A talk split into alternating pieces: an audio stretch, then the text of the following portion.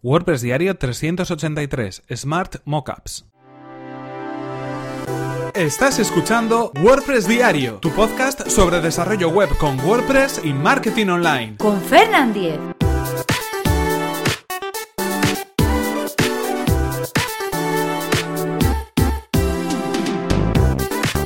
Hola, ¿qué tal? Hoy es miércoles 10 de enero de 2018 y comenzamos con un nuevo episodio de WordPress Diario, donde íbamos a hablar acerca de una herramienta para crear imágenes llamada Smart Mockups. Ahora os contaré de qué se trata, pero antes recordaros que este episodio está patrocinado por Readboxes, una compañía de hosting profesional especializada en WordPress.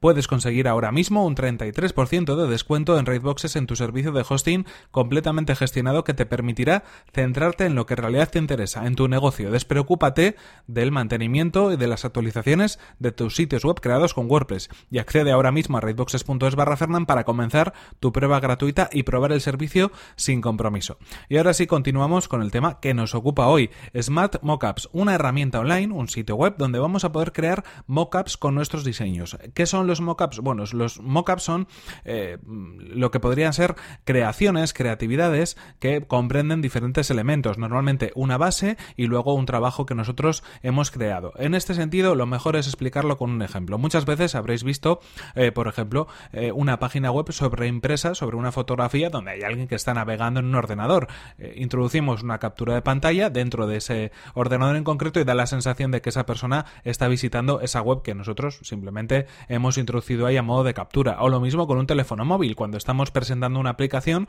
podemos utilizar una captura de pantalla de esa aplicación o de esa página web, la introducimos en un diseño donde hay una persona trabajando con un teléfono y así podemos presentarlo de una manera más dinámica, de una manera diferente y no simplemente imprimiendo la captura de pantalla en un sitio web o en una creación gráfica de la que queramos eh, sobre la que queramos trabajar. En ese sentido, eh, una de las formas en las que podemos hacer este tipo de trabajos es, por un lado, tomar fotografías o obtener fotografías de stock, utilizar herramientas de edición de imágenes como por ejemplo Photoshop y ahí insertar nuestras eh, capturas de pantalla o las eh, creatividades que nosotros queramos introducir en esos contextos, en un dispositivo móvil, en una fotografía, donde nosotros queramos. Esto al final pues eh, tiene cierto trabajo, hay que tener ciertos conocimientos de Photoshop y manejarlo bastante bien para que no se note que eso es algo empastado, que no acaba de cuadrar del todo y en ese sentido tenemos herramientas a nuestra disposición si no somos unos expertos en diseño gráfico para poder conseguir los mismos resultados.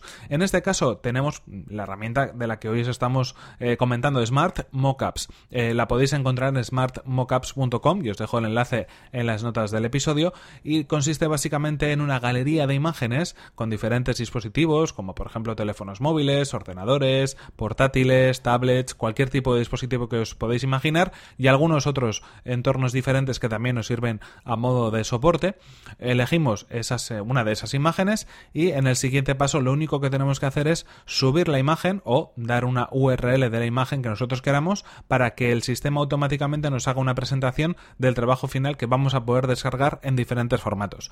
Es cuestión de 2-3 minutos. Si tenemos esa captura previamente preparada, lo vamos a hacer nada, en un, en un momentito de nada y vamos a tener ese trabajo ya creado para luego poder utilizarlo, pues bueno, en una presentación, por ejemplo, o poder utilizarlo en una página web o incluso pues en cualquier otro tipo de soporte, incluso en papel que nosotros queramos utilizar. Muy interesante, nos facilita mucho la vida y la verdad es que, bueno, yo creo que es interesante y relevante como para destacarlo en el podcast. En cualquier caso, como decimos, os dejo el enlace en las notas del episodio para que podáis eh, utilizar esta herramienta y probarla. Y bueno, aquí se nos acaba el tiempo. Aquí terminamos este episodio 383 de WordPress Diario. No sin antes recordaros cuál ha sido el patrocinador de este episodio, de este podcast. Ha sido Raidboxes. Raidboxes que es una compañía de hosting profesional especializada, como no, en WordPress. Podéis acceder a raidboxes.es barra Fernand y comenzar vuestra prueba gratuita y sin compromiso en vuestro hosting profesional para WordPress. Y por mi parte, recordaros simplemente que podéis contactar conmigo